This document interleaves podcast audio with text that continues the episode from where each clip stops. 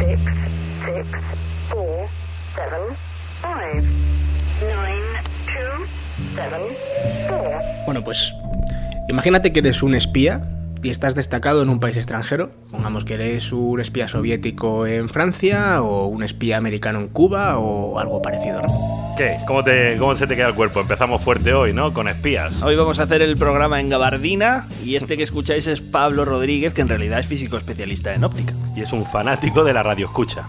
Una manera muy muy sencilla de que se comunique contigo tu jefe y quien te indica lo que tienes que hacer es que se comunique directamente por radio, en abierto. Tú llegas a donde sea, te compras una radio en cualquier sitio, una radio normal como la que puede comprar cualquier civil y eh, sabiendo qué frecuencia escuchar, a qué horas escuchar y todo esto, te pueden llegar mensajes. Y lo que nos está contando Pablo, pues fue la práctica habitual pues para las comunicaciones secretas durante décadas. Eh, agentes infiltrados, países enemigos, ahí aguardando las emisiones de radio que les estaban dando instrucciones. Claro, estos mensajes tienen que ir encriptados, porque como hemos dicho, una emisión de radio es como un grito, pero muchísimo más fuerte. Las, emis- las emisoras de números lo que hacían era precisamente esto.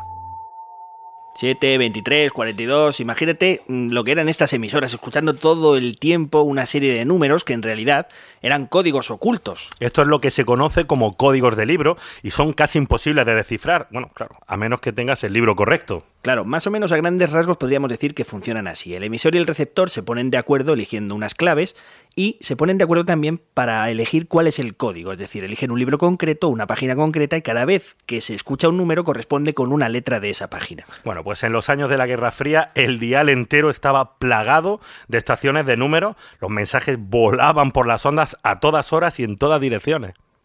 Lo verdaderamente increíble de esto es que uno pensaría, jolín, pues esta cosa de espías será difícil de localizar, será una cosa muy rara y nada más lejos. Si tuviésemos una radio, perdón, un receptor de onda corta, yo creo que en menos de media hora encontraríamos una, por lo menos. Una emisión de números. Una emisión de números. Ahora mismo, en cualquier momento. O sea, se- siguen usándose mucho, ya no se usan tan a lo bestia como a finales de los años 80, porque ahora casi todas estas cosas se pueden hacer por internet con igual o mayor facilidad, pero siguen usándose. Y son una cosa muy, pero que muy fácil de localizar. seven, five, six, six, four, seven, five, one, nine, two, seven, four. Hola, soy Antonio Martínez, Hola, soy Javier Peláez y esto es Catástrofe Ultravioleta. un proyecto de la Cátedra de Cultura Científica de la Universidad del País Vasco y de la Fundación Euskampus.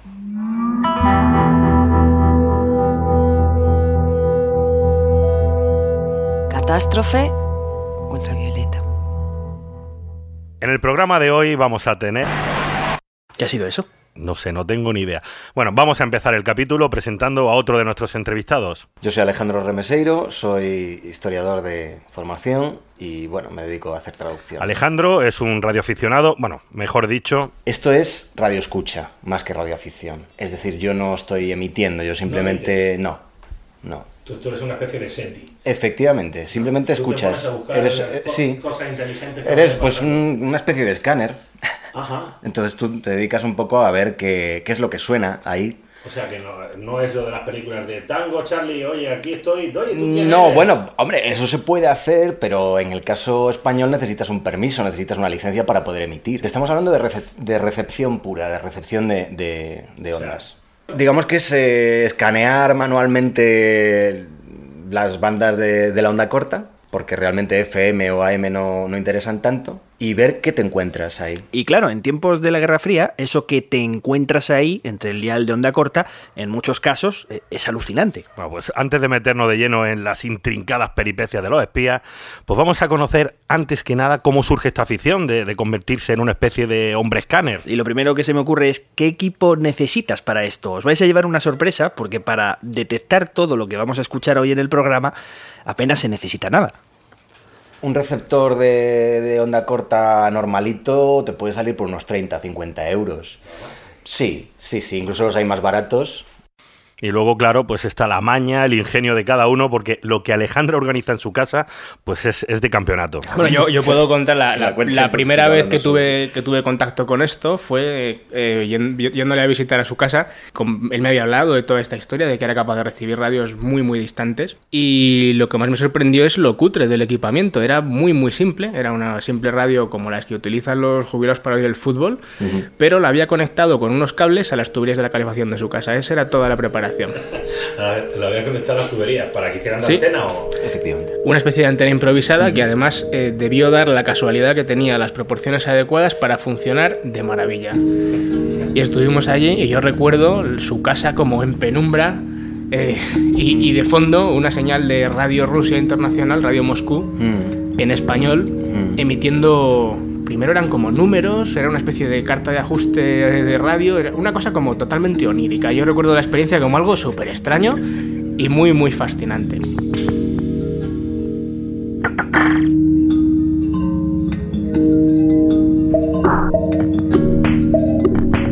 Estás escuchando Catástrofe ultravioleta. ultravioleta.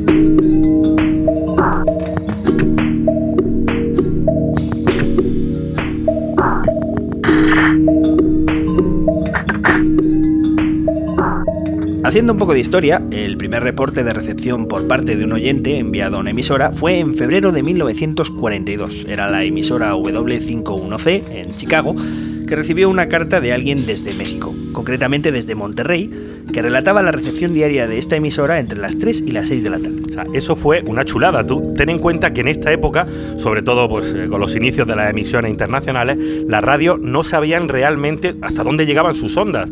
Así que eh, las emisoras se les encendió una bombilla y dijeron, ah, ¡Eureka! qué buena idea, ¿no? O sea, los, eh, los oyentes de países lejanos, pues que nos digan qué tal se escuchan las emisiones nuestras en el país donde viven. Claro, porque en un inicio tenían muchas dificultades para saber eh, cómo era la recepción de su señal, de tal forma que a determinadas horas del día emitían no solo en el lenguaje de una radio, pongamos la Deutsche Welle alemana, sino que a veces también emitían en inglés o emitían en español y decían, estamos emitiendo para esta zona de Europa, a esta frecuencia en concreto. Por favor, eh, si usted está escuchando esta, esta emisión, háganos el favor de, de- de mandar una carta, un reporte. Esto se sigue haciendo hoy en día y en las emisiones internacionales de muchas emisoras se sigue pidiendo a los oyentes que les envíen reportes de escucha. Esperamos sus cartas a la dirección de siempre. Radio Bulgaria, Redacción Española, Sofía, Bulgaria. Muchas gracias por la atención dispensada y hasta la próxima.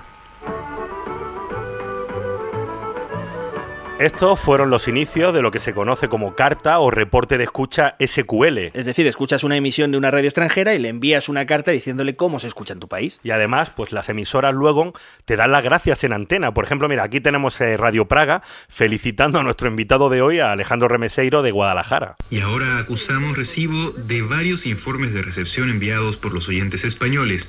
José Luis Díaz Rodríguez, de La Coruña, Eduard Boada y Aragonés, de Tarragona, Alejandro Remeseiro, de Guadalajara, y Salvador... Bueno, ahí tenemos a Alejandro brillando en su momento de esplendor radiofónico. Esta afición se, expresó- se empezó a extender y los oyentes comenzaban a competir para ver quién era el que escuchaba las emisiones más lejanas, más extrañas. Una afición, bueno, una pasión que realmente se llama diexismo. Caramba, suena como si fuera una enfermedad o algo así, Bueno, ¿no? algo, algo de enfermedad, algo de trastorno sí, sí que tienen, pero en realidad diexismo simplemente proviene de dos letras, la D y la X. Di- Diex. Diex, ¿Qué significan? Pues la, la D significa distancia y la X significa incógnita. Distancia e incógnita. Exactamente, captar señales distantes sin identificar.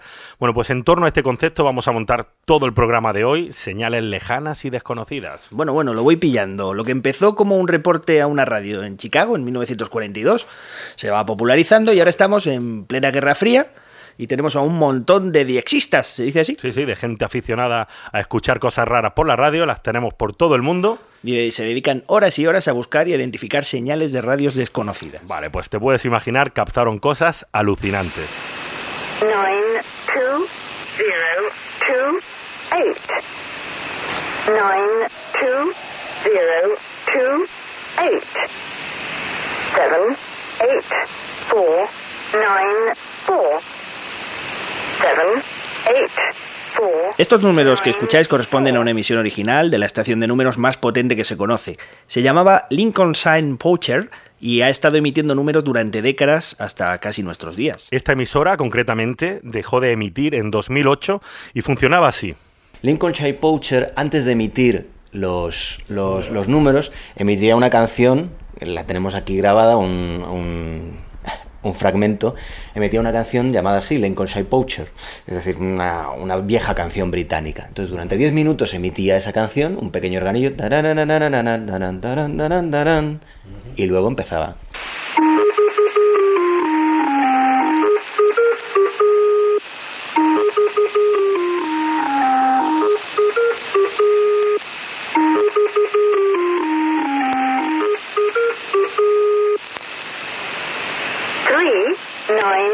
Seven, one, five.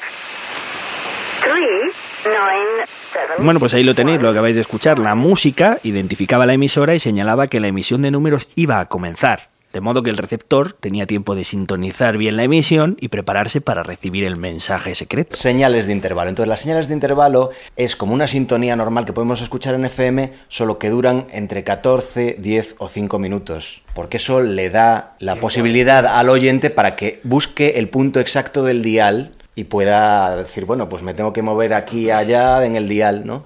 Entonces, a lo mejor durante 10 minutos estás escuchando una, una grabación concreta. Durante un montón de tiempo se especuló sobre el origen de estas emisiones, sobre su significado, pero bueno, ahora que la Guerra Fría se ha relajado y que las nuevas tecnologías han permitido la localización de estas emisiones, sabemos mucho más sobre ellas y sobre estas estaciones de números. Por ejemplo, Lincoln Sign Poacher era una emisora dirigida por los británicos que emitían desde su base de la RAF en Chipre.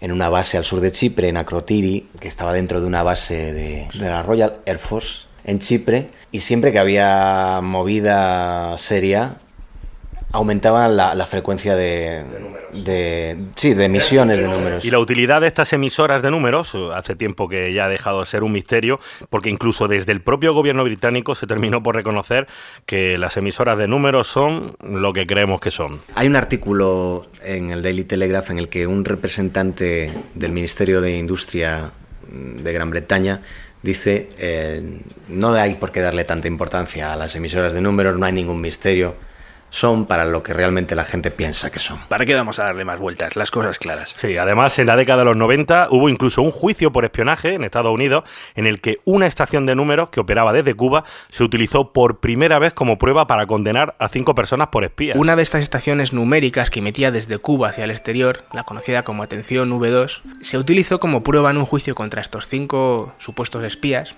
una serie de códigos que habían copiado de la emisora esta y que además se habían desencriptado. Parece ser que uno de estos mensajes, el que era más eh, incriminatorio de todos, decía lo siguiente. Bajo ninguna circunstancia deben Germán ni Castor volar con BTTR u otra organización en los días 24, 25, 26 y 27. Estamos hablando del año 1986 y el primero de estos días, el 24 de febrero, dos de las avionetas de los hermanos al rescate son derribadas por unos MiG de los cubanos. Esto, o sea, todo el juicio orbitó en torno a esta acusación tan grave. Wow, la cosa se pone calentita en la emisora Atención V2. ¿Cómo suena esto?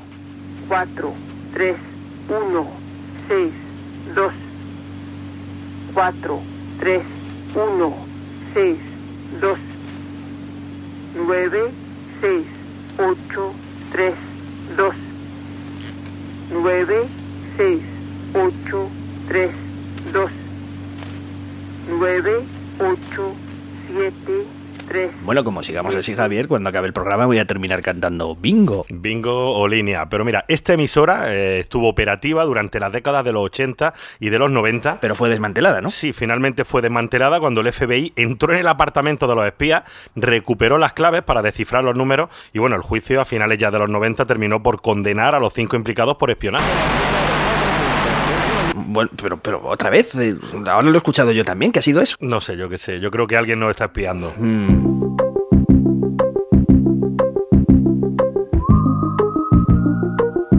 Estás escuchando Catastro, Catastro,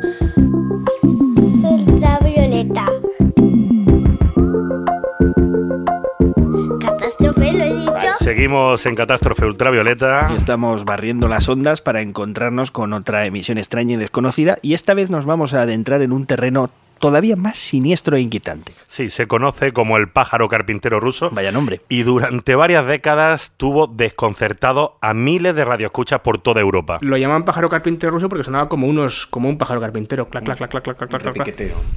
¿Cómo, cómo? Clac, clac, clac, clac, clac. Así te veía. Era como, como unos golpes en madera. ¿No? Lo vamos a escuchar, no hace falta que lo haga, lo tenemos grabado.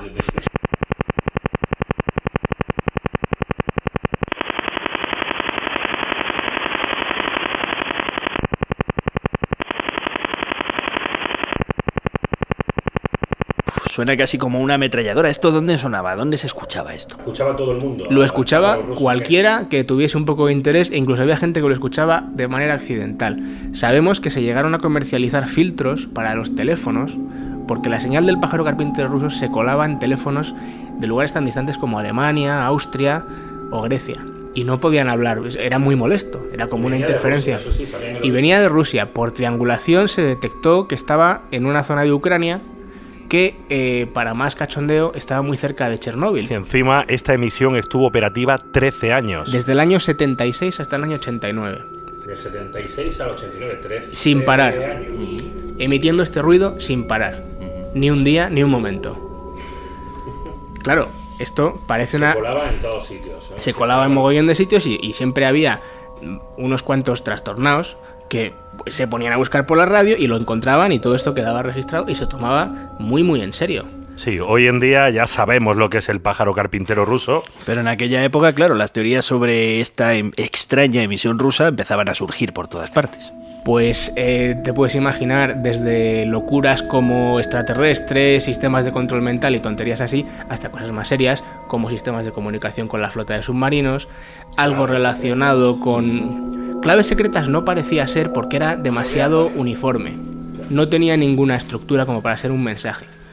Bueno, como ya sabemos, muchas veces la realidad es mucho más interesante que las teorías locas sobre extraterrestres, y la idea de que podría tratarse de un radar asociado a un sistema de mano muerta comenzó a extenderse entre todos aquellos que detectaban la O sea, señal. un sistema de mano muerta. Exacto, sí. El sistema de la mano muerta era un sistema que existía en la Unión Soviética y, parece que también en los Estados Unidos, que garantizaba la destrucción mutua de ambos países y sus aliados en caso de que uno de ellos atacase.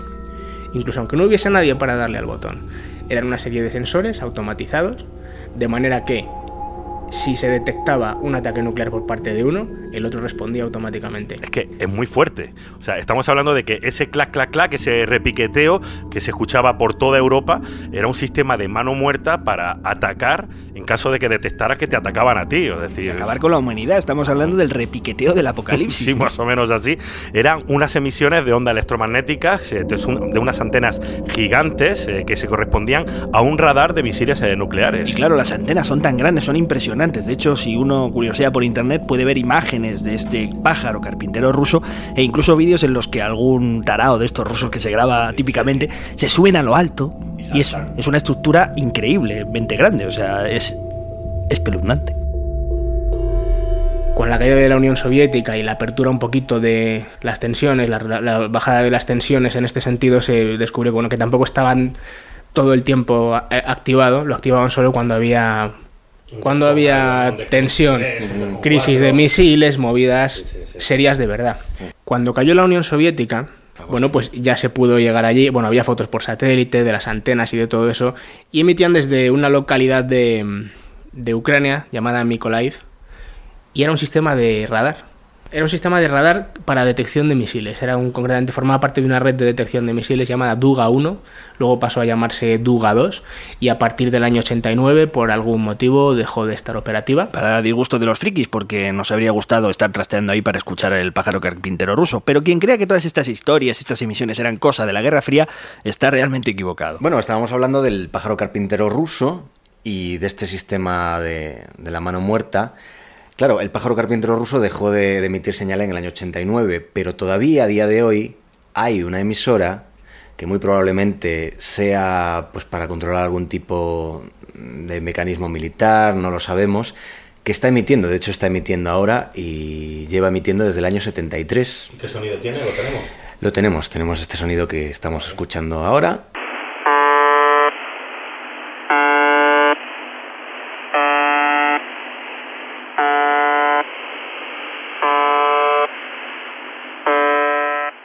UVB76. También conocida como The Buzzer o el zumbador. Porque hace, sí, hace pi, pi, pi, pi cada dos segundos. Entonces, claro, no tendría mayor misterio que decir, bueno, el pájaro carpintero tenía un sonido particular, probablemente esto sea otro sistema. Pero no sabemos exactamente qué es. Lo curioso de esta radio es que, a diferencia del, o de esta emisión, a diferencia del pájaro carpintero ruso, sí ha dejado de emitir ese pitido constante en algunos momentos concretos, siguiendo una voz, a veces masculina, a veces femenina, a veces una voz sintetizada, que decía un par de palabras en ruso, una serie de números en ruso, y luego volvía otra vez al zumbido.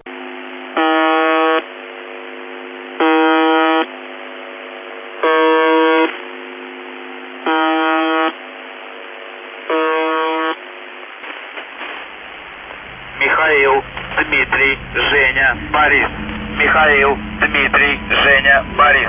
85 343. Ульяна, Михаил. 01 48 04 95.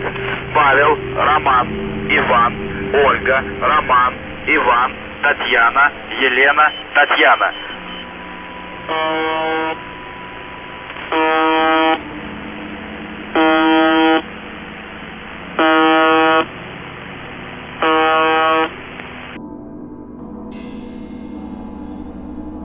Javier, realmente estás consiguiendo ponerme los pelos de punta. Yo me pongo en la situación, estoy como radioaficionado. Sí, por la noche allí con tus cascos puestos. Y escucho a este hombre llamando a Tatiana o algo así, y realmente se me ponen los pelos de punta.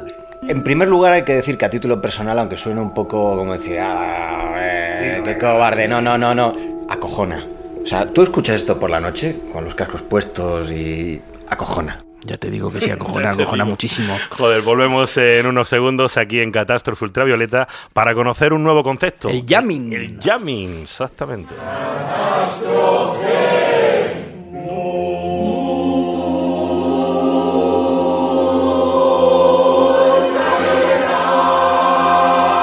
Vamos a cambiar de chip ahora y vamos a ver la otra cara de la misma moneda. Hemos estado viendo emisiones de números, mensajes encriptados, pero lo que queremos ver ahora es algo distinto, es cómo impedir esas comunicaciones. Ahora lo que queremos es eh, lo contrario, crearle problemas al enemigo para que no pueda emitir sus mensajes y eso tiene un nombre. Que se llama jamming. Bueno, el jamming es simplemente una interferencia provocada. Existen dos tipos de jamming, el jamming civil y el jamming militar. Realmente es un origen militar. Cuando tú haces jamming, lo que pretendes es que tu enemigo no se pueda comunicar con la tropa.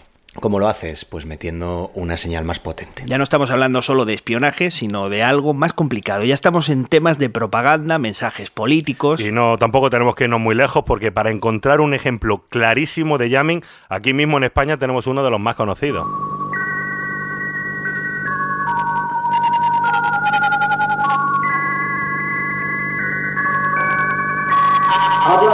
Independiente, Estación Pirenaica. Además de por nuestras habituales ondas de 19, 25 y 26 metros, transmitimos todos los días por estas ondas volantes sin interferencia. Realmente Radio España Independiente Estación Pirenaica surge después de la Guerra Civil, entonces es el Partido Comunista Ruso el que da el dinero y el que, digamos, financia a Radio España Independiente, que se conocía como la Pirenaica porque era mm, su señal era aquí Radio España Independiente Estación Pirenaica.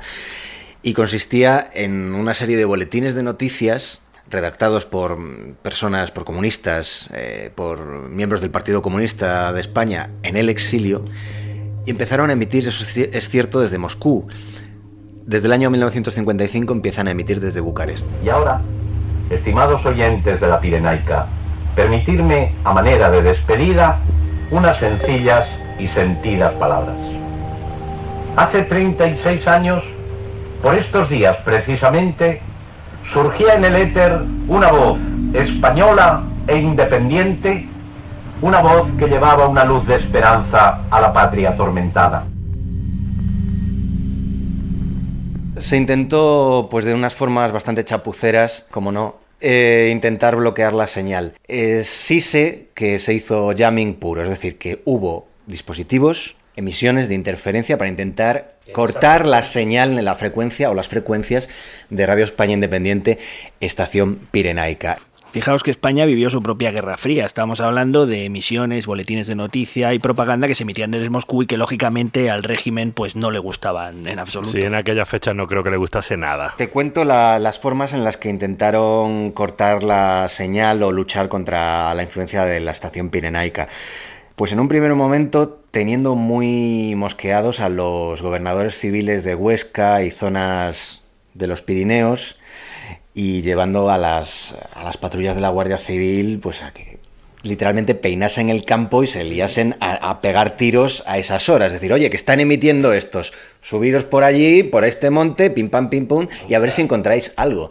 Y el caso es que no daban encontrado nada. Por eso siempre luego empezó todo el mito. ¿Desde dónde emitían? ¿Desde París? No, no, emiten desde Francia, no, emiten desde Toulouse, no, están emitiendo desde Moscú. Parece ser que a alguien se le ocurrió la idea de que podrían estar emitiendo desde el Cantábrico. Es decir, desde un barco, aguas internacionales, los rusos, y parece ser que llegaron a salir desde Santander y desde Bilbao patrulleras de la Guardia Civil y bueno, una, una barbaridad. Y, y, liarse a pegar tiros en medio de la noche, a ver si decían de una forma bastante chapucera, ¿no? Tan chapucera, que, que berlanga suena todo esto, ¿no? Da- Es una escena de la vaquilla, Sí, ¿no? casi no da lo mismo lo interesante que, que- que sea el tema, que como llega a España se, se convierte todo en una comparsa. En una comedia, ¿no? Bueno, de todas maneras tiene poca cosa graciosa porque al final también había contraataque por parte de Franco y, bueno, un toma y daca, ¿no? Tú me estás emitiendo a mí, pues yo te voy a repetir a ti. Y aquí es donde entra en escena Radio Liberty, a la que también se conocía como Radio Free Europe. Radio Liberty, ¿eso, eso qué es? Estos son una serie de emisores muy potentes con unas antenas que eran preciosas, ya no existen porque las derribaron hace unos años y que estaban ubicadas en la playa de Pals, en Girona. Son unos terrenos que Franco cede muy amablemente al gobierno norteamericano y esencialmente a la CIA. ¿Qué es lo que hace la CIA? Lo lleva haciendo muchos años y todavía lo sigue haciendo en el sur de Asia. Toma una, una emisora grande eh, con gente nativa del país al que quiere emitir propaganda. En este caso, en Pals tenías a gente, locutores, que estaban leyendo textos, contrarios al comunismo, por supuesto, y alabando el, el estilo de vida occidental, y lo hacían pues en búlgaro, en rumano, en ruso, por supuesto, Hacia Rusia. y emitían hacia todo este tipo de hacia todo este tipo de países de la órbita comunista. Además tenían unas antenas eh, que bueno, según la ubicación y moviéndolas, eran unas antenas enormes y con una potencia bastante bastante considerable. Bueno, ahí tenéis un poco el panorama general que había en la Guerra Fría, una especie de despelote radiofónico general, ¿no? Los rusos emitiendo propaganda y boletines desde Moscú, desde Bucarest hacia España, con su estación Pirenaica, y mientras tanto los americanos emitiendo su propia programación desde España hacia los países del bloque comunista. Menudo, menudo show tenían montado. Pero además de la Guerra Fría, pues, esta guerra pro- propagandística, pues hay que sumar los intentos de interferencia, incluyendo antenas que se dedicaban pues, a emitir ruido, simplemente ruido, para complicar las emisiones del adversario. Claro, porque recordemos que la palabra jamming en realidad lo que hace referencia es exactamente a eso, a intentar entorpecer las emisiones del enemigo. Ahora mismo estamos viendo los cruces de emisiones de propaganda entre potencias, pero otra faceta de estos enfrentamientos es meter ruido. Meter simplemente ruido. Meter jamming. Vale, espera, ahí, ahí lo tienes. Ahora sí lo has escuchado, ¿verdad? ¿No, sí, no? sí, sí, es verdad, sí que lo he escuchado. Oye, a ver, vamos a ver, Javier Catastrófico Álvarez, ¿qué está sucediendo aquí? Tranquilidad. Lo que sucede es que estamos en un programa sobre radio jamming y os he traído a un jammer. Has contactado con un jammer, de verdad. Efectivamente, a un jammer de verdad. Eh, Se llama Víctor. Nos conocimos en Bilbao, donde él estaba invitado a dar una ponencia en Tecnarte 2013 sobre radio jamming y arte. ¿Y a qué se dedica? ¿Qué es lo que hace este hombre exactamente? Bueno, Víctor trabaja con instalaciones, arte sonoro, circuit bending, hace grabado, trabaja con luz, con foto, con vídeo y yo qué sé cuántas cosas más. Como siempre, con lo que yo trabajo roza un poco la parte legal y no legal o, o la parte un poco sensible o no sensible. No puedo contar exactamente todo lo que, lo que hago. Joder, qué misterio, ¿no? No puede contarnos exactamente todo lo que hace, ¿no? Bueno, como te puedes imaginar, cuando hablamos de interferir señales y emisiones, hay cosas que es mejor no tocar. Sí, otra parte importante en, en mi trabajo, digamos, mi trabajo como lo, como lo organizo, ¿no? Por un lado están la serie de acciones, site specific, ¿no? Que se podría denominar que son acciones para sitio específico, en los que básicamente es, la experimentación, es el probar, que puede ser una performance, puede ser un evento, puede ser una, grabación. Por otro lado, después de ese proceso, digamos, experimental, viene lo que sería una exposición ¿no? dentro del campo del arte, ya que puede ser un museo, una bienal, una galería. Es la exposición que son básicamente los, los resultados o, o los productos de esas acciones previas. Es decir, la batalla de frecuencias que hemos visto antes entre los dos bloques de la Guerra Fría, hoy se sigue realizando por parte de jammers de todo el mundo con otros objetivos. Pues una de las acciones fue el partido aquí, el NPD, que se podría resumir eh, de forma un poco burda, que sería el, el partido más afín a extrema derecha. Eh, básicamente las acciones que hay es que está durante 24 horas emitiendo silencio en su, en su dial. Entonces a día de hoy no hemos tenido ningún problema, pero básicamente en la zona nuestra, digamos en un radio más o menos de un kilómetro, no se, se lo que único que se escucha es silencio.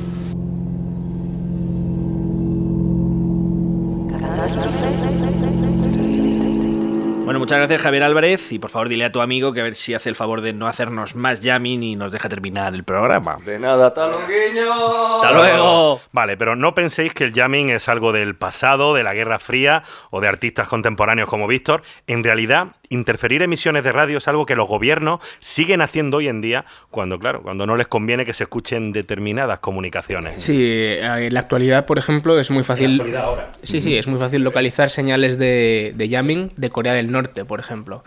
Antes hablábamos del Lincoln Side Poacher, que emite desde Akrotiri.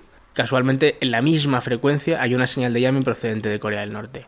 Y en la misma frecuencia aparece unos años después una emisión norcoreana potentísima que no emite nada salvo ruido, con la intención de fastidiar a los británicos.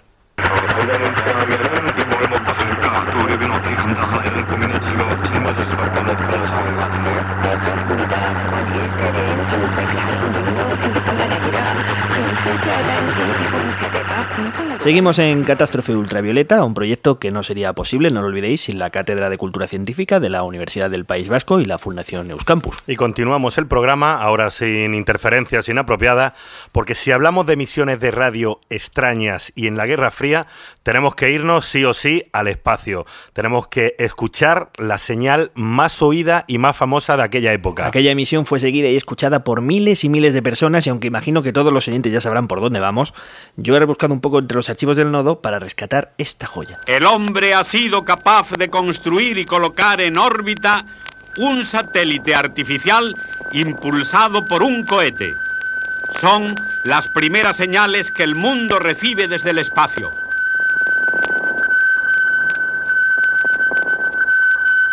Y es que todavía no habíamos hablado de las emisiones que todos estos radioescuchas pueden captar y que provienen del espacio. La primera de ellas, como no, fue esta, la del Sputnik. Exactamente, a partir del 4 de octubre de 1957, con el lanzamiento de aquel primer satélite artificial, los aficionados al diexismo pues ya tenían a su disposición una nueva ventana para buscar señales de radio interesantes. Comenzaba la carrera espacial. Uno de los aspectos importantes del Sputnik, aparte de su característica científica, es que mm, lanzó, dio el pistoletazo de salida a la carrera espacial y tenía un aspecto propagandístico importante.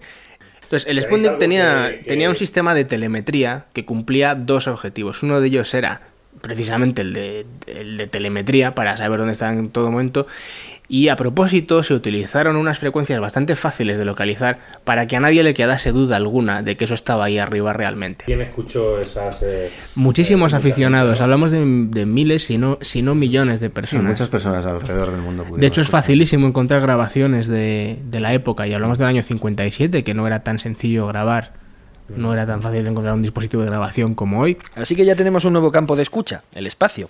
Además, si tienes en cuenta, la mayoría de estas emisiones procedentes del espacio se realizaron en abierto, pues claro, con la idea de que la gente en la Tierra pudiera escucharlas y sobre todo que no hubiera duda que se habían conseguido los objetivos. Por eso las propias misiones del programa Apolo fueron en abierto para que la gente no tuviera ninguna duda de que el hombre había llegado a la Luna. Sí, una de las estaciones de, de radio que siguieron el alunizaje estaba aquí en Madrid, en Robledo de Chabela. Eh, no sé si sabes que precisamente el, el aterri- el alunizaje se recibió desde Robledo de Chabela, aquí en Madrid, muy cerquita de... Sí, sí, sí. Pero eran públicas, es decir, cualquier radio escucha con Cualquier radio escucha podía, podía, o sea, ni siquiera, tengo entendido que ni siquiera estaban encriptadas.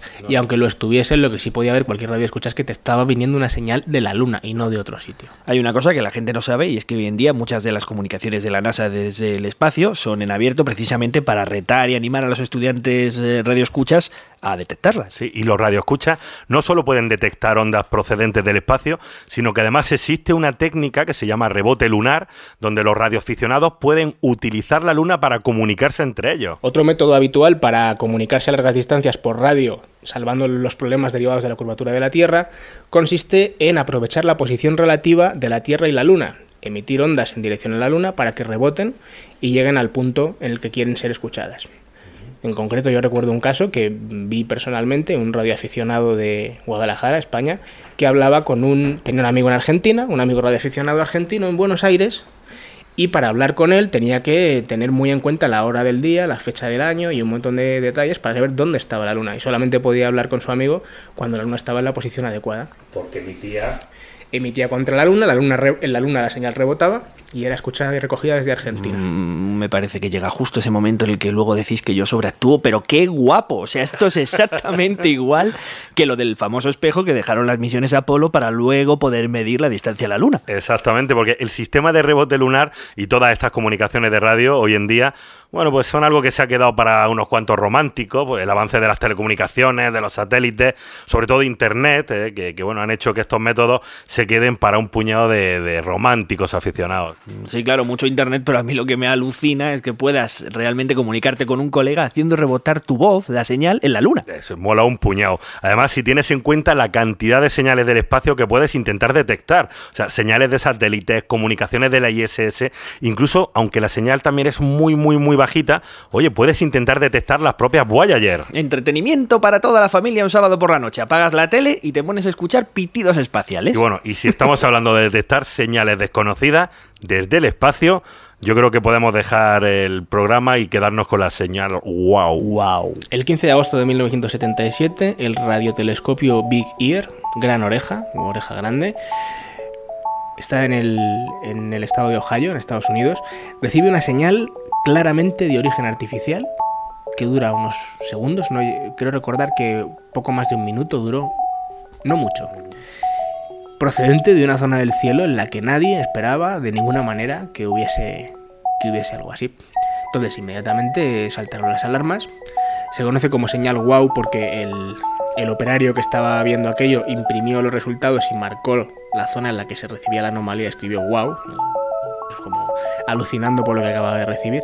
Y el caso es que nunca se volvió a repetir y no volvieron a recibir nada parecido ya nunca más de esa zona del cielo que como os podréis imaginar ha cobrado cierta fama con este asunto y cualquier freak interesado en esto pues habrá apuntado con sus antenas hacia allá en algún momento. De hecho, esta señal ha tenido desconcertados a los ingenieros del programa SETI de búsqueda de vida extraterrestre durante 40 años. Sí, bueno, ahora, después de tanto tiempo, parece que ya tenemos la solución a esta señal wow y lamentablemente no es tan espectacular como, como pensábamos. ¿Qué pudo pasar? Pues a día de hoy la hipótesis más, más aceptada es que simplemente la, la, señal era de origen terrestre, que se reflejó en un satélite o incluso puede que en un trozo de basura espacial que pasase por esa zona del espacio en ese momento y aparentemente era una señal que venía del espacio y de origen artificial, evidentemente porque era de origen artificial. El principal motivo para pensar esto es que llegaba con una potencia desmesurada como si, las, como si el emisor estuviese muy muy cerca. Tan cerca, tan cerca que efectivamente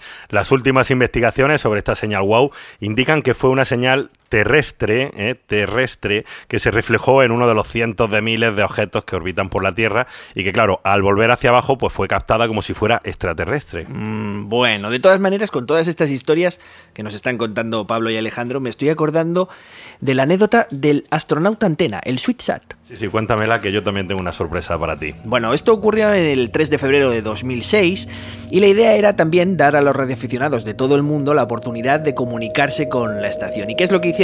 Pues coger un viejo traje de astronauta, de los que estaban fuera de servicio, lo rellenaron con ropa sucia y lo utilizaron como satélite improvisado, de modo que le colocaron una antena en el casco, lo pusieron en órbita y lo llamaron SweetSat número 1. Claro, si es que una vez que estás ahí arriba ya y a la velocidad adecuada es muy sencillo. Entonces cogieron un traje espacial viejo, lo llenaron de ropa sucia, le pusieron un transmisor de radio y lo empujaron fuera.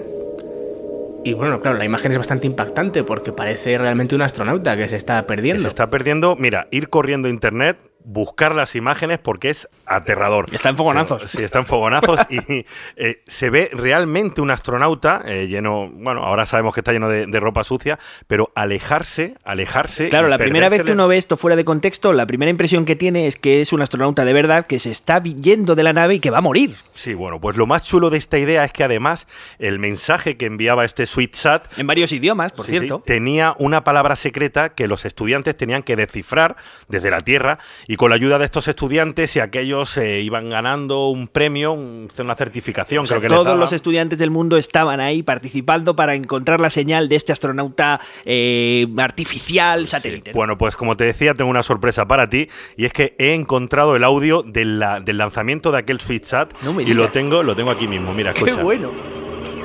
SUTSAT having been deployed over the uh, south central Pacific Ocean at 5:02 p.m. Central Time. A scene reminiscent of science fiction movies that have depicted stranded astronauts floating away from their spacecraft. SUTSAT begins its journey filled with ham radio equipment to transmit messages and slow scan digital TV pictures to ham enthusiasts and students around the world.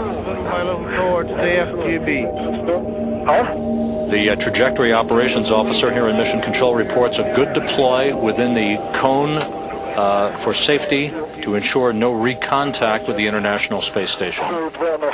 Seguimos en Catástrofe Ultravioleta. Está sobreactuando.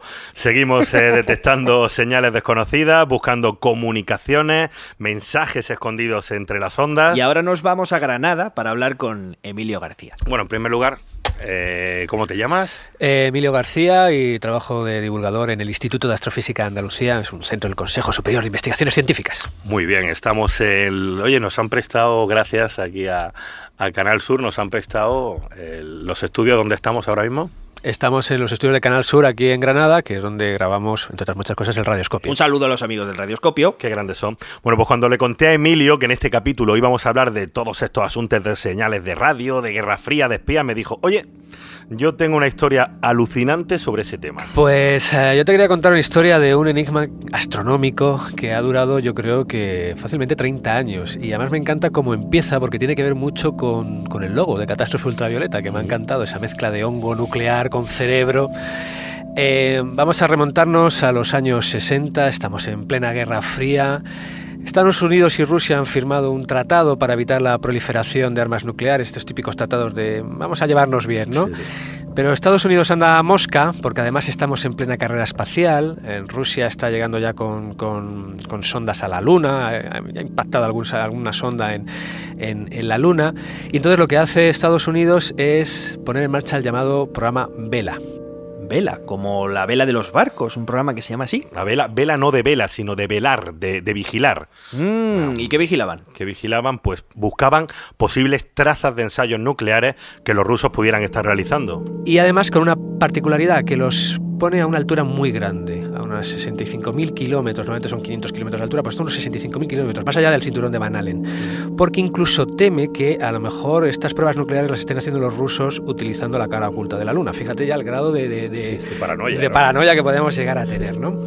Entonces, en realidad lo que hicieron fue por primera vez, o de las primeras veces, poner un detector de rayos gamma en el espacio. Los rayos gamma, recordemos, son un tipo de radiación electromagnética, igual que las ondas de radio, de las que hemos estado hablando, pero muchísimo más energéticos. Si coges el espectro de radiación, pues tienes la luz visible, el ultravioleta, los rayos X, y lo más energético de todo son los rayos gamma. Y las explosiones nucleares eh, dejaban un pico de rayos gamma pues muy característico, un pico muy alto que después va decayendo. Bueno, pues fíjate, ponen los satélites y resulta que sí, que detectan explosiones de rayos gamma, fogonazos de rayos gamma.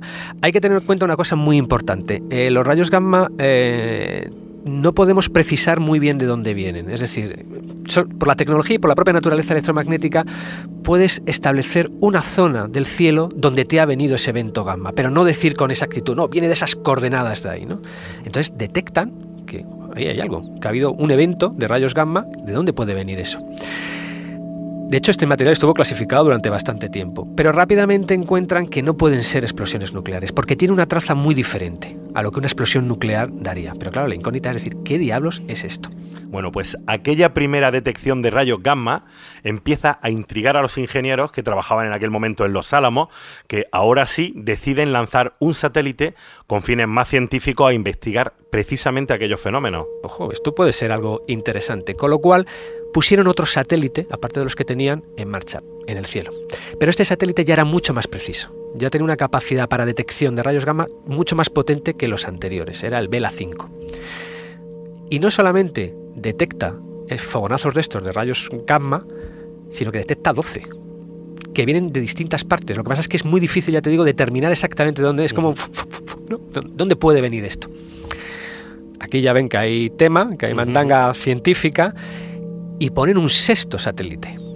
Vela 6. El Vela 6. Y lo ponen a una gran distancia del, del Vela 5 y de los otros para poder, digamos, hacer, para poder intentar triangular. Exactamente, establecer dónde, bueno, dónde este fogonazo dónde ha podido venir. A estas alturas un montón de científicos estaban intrigadísimos por estas trazas de rayos gamma y por ahora lo único que sabían es que aquello no eran los rusos porque provenía más allá del sistema solar. O sea, lo que estaba claro es que no era nada del sistema solar, es decir, que era algo cósmico, algo que venía más allá de nuestro sistema solar. Bueno, pues ¿Qué diablos eran estas explosiones súbitas de rayos gamma que cada vez se iban descubriendo más a medida que iban poniendo satélites en, en, órbita, se iban descubriendo más? ¿Qué diablos eran? Pues es un enigma que ha estado durante, pues te podría decir, hasta bien entrado los 90, no se ha sabido la naturaleza de estas explosiones de rayos gamma, que así se bautizaron, GRB en inglés, Gamma Ray Burst, y que son esos fogonazos muy rápidos de, rayos gamma. Bueno, Javi, de momento te voy ganando 7 a 0. Han dicho fogonazos como 20 veces en este programa. Nadie, nadie dice irreductible, es cierto. Sea. Pero bueno, ¿qué eran aquellos destellos? Vamos a cambiar de palabra que eh, se producían de rayos gamma. Pues como puedes imaginar, a estas alturas, yo cuando estaba hablando con Emilio, yo ya estaba deseando saberlo, pero Emilio aún metió un poquito más de intriga al asunto. ¿Qué son? ¿Qué eran? ¿Se saben ya? Me alegro mucho que me hagas esta pregunta, Javier Peláez. Eh, pero déjame que tenga un poquito más de misterio todavía la cosa, ¿no? Eh, a medida que fueron fue avanzando, sobre todo la astronomía de rayos gamma, se vio, bien, se vio viendo que estos fogonazos, estas explosiones de rayos gamma, estos GRBs, tenían sobre todo mm, dos características muy importantes. Una es que eran isótropos. ¿Qué significa esto de isótropos? Pues que te, ponían, te podían venir de cualquier lado. O sea, no había una dirección privilegiada donde dijeras, hay muchos en esa dirección. No, no, de cualquier punto del, del firmamento podían, podían venir esto ya empezaba a discriminar que no fuera un evento, algo que ocurriera en nuestra galaxia, porque nuestra galaxia es muy plana, es como una pizza, ¿vale? Si fueran cosas que ocurren dentro de nuestra galaxia, se acumularían esos eventos en el plano galáctico. Pero no, tenías tanto en el plano galáctico como arriba, como abajo, como de cualquier lado. Así que venían desde bien lejos, desde fuera de nuestra galaxia. Esto es un indicador de la potencia que debían de tener aquellos eventos. Exacto. Y fíjate que además eh, lo que empezó con la búsqueda de pruebas nucleares en la Guerra Fría se estaba convirtiendo poco a poco en un misterio científico. Pasamos del espionaje a la ciencia. A la ciencia porque habían descubierto uno de los eventos astronómicos más energéticos de todo el universo. Claro, esto ya indicaba la luminosidad que tenían que tener estos bichos, porque si no eran de nuestra galaxia, debían de venir de otras galaxias. La galaxia más cercana está a 2 millones de años luz. Si los veíamos tan intensos, eran muy rápidos y muy intensos, significaba que intrínsecamente debían ser eventos muy, muy luminosos, muy explosivos. Eh, ¿vale? Es decir, si vienen de muy lejos y los veo con tanta intensidad en rayos gamma, es que tienen que ser realmente potentes. potentes. El problema era doble. Uno, saber de dónde venían estos eventos. Y dos, una vez que ya sabes de dónde provienen, averiguar qué los ha originado. Me va a preguntar qué son los rayos gamma. Venga. Explosión de rayos gamma. ¿De dónde vienen? De ¿Cómo se originan? ¿Qué son? Se ha ido viendo que eh, es la explosión de rayos gamma, pero que deja lo que se llama un afterglow o posluminiscencia en óptico, en infrarrojo, en radio, es decir, en las distintas longitudes de onda cada vez más frías. Y básicamente casi se tiene un modelo muy bien establecido de que se trata de una estrella muy masiva que literalmente estalla como una supernova muy violenta al estallar lo que es el núcleo de la estrella colapsa y forma un agujero negro. Crean agujeros negros. Crean un agujero... viendo el nacimiento de un agujero negro? Exacto. El modelo más aceptado es ese. Es que ten en cuenta que estos GRBs, eh, cuando se empezó a determinar la distancia, que era el otro punto clave, es decir, a qué distancia están, estas explosiones de rayos gamma se producen en torno a unos 6.000 millones de años luz a 13.000 millones de años luz de distancia de la Tierra. Es decir, son los eventos más, antiguos. más antiguos y más lejanos que conocemos. Es decir, mucha de esta radiación que ahora vemos partió cuando todavía no existía ni el sistema solar, ni la Tierra, ni estábamos aquí. Es decir, hace 13.000 millones de años, o hace en torno a 6.000 millones de años o 13.000 millones de años. Es decir, son eventos que se han producido en etapas, como tú has dicho, muy jóvenes del universo. Es decir, con el universo todavía prácticamente en pañales. Ahí ya había una estrella, una estrella muy masiva, que creció muy rápidamente, que colapsó muy rápidamente y que te lanzó ese pepinazo. Ese pepinazo, para que te hagas una idea, es el evento energético más inmenso que puedes encontrar en el universo después del Big Bang. En un GRB de estos se genera tanta energía como unas 100 veces toda la energía que emite el Sol en toda su vida. Es decir, el Sol va a durar unos 10.000 millones de años. Cógete toda la energía que emite en esos 10.000 millones de años, es 100 veces más es lo que emite un GRB de estos en un segundo, o menos. O sea, es un pepinazo cósmico de... impresionante. Bueno, y así, asistiendo a la muerte de las primeras estrellas que nacieron en nuestro universo, despedimos este tercer capítulo de Catástrofe Ultravioleta. Un podcast que es posible gracias a la Cátedra de Cultura Científica de la Universidad del País Vasco y a la Fundación Oscampus. Y sobre todo a la increíble labor técnica de Javier Álvarez, nuestro catastrófico Álvarez, sí señor. Muchas gracias a todos los que nos escucháis mediante iBox, iTunes. Y recordad que tenemos una cuenta de Twitter. En Twitter hay que seguirnos. Catástrofe Ultravioleta es catástrofe-uv. Exactamente. Un saludo y permanecer atentos a las ondas. Hasta la próxima.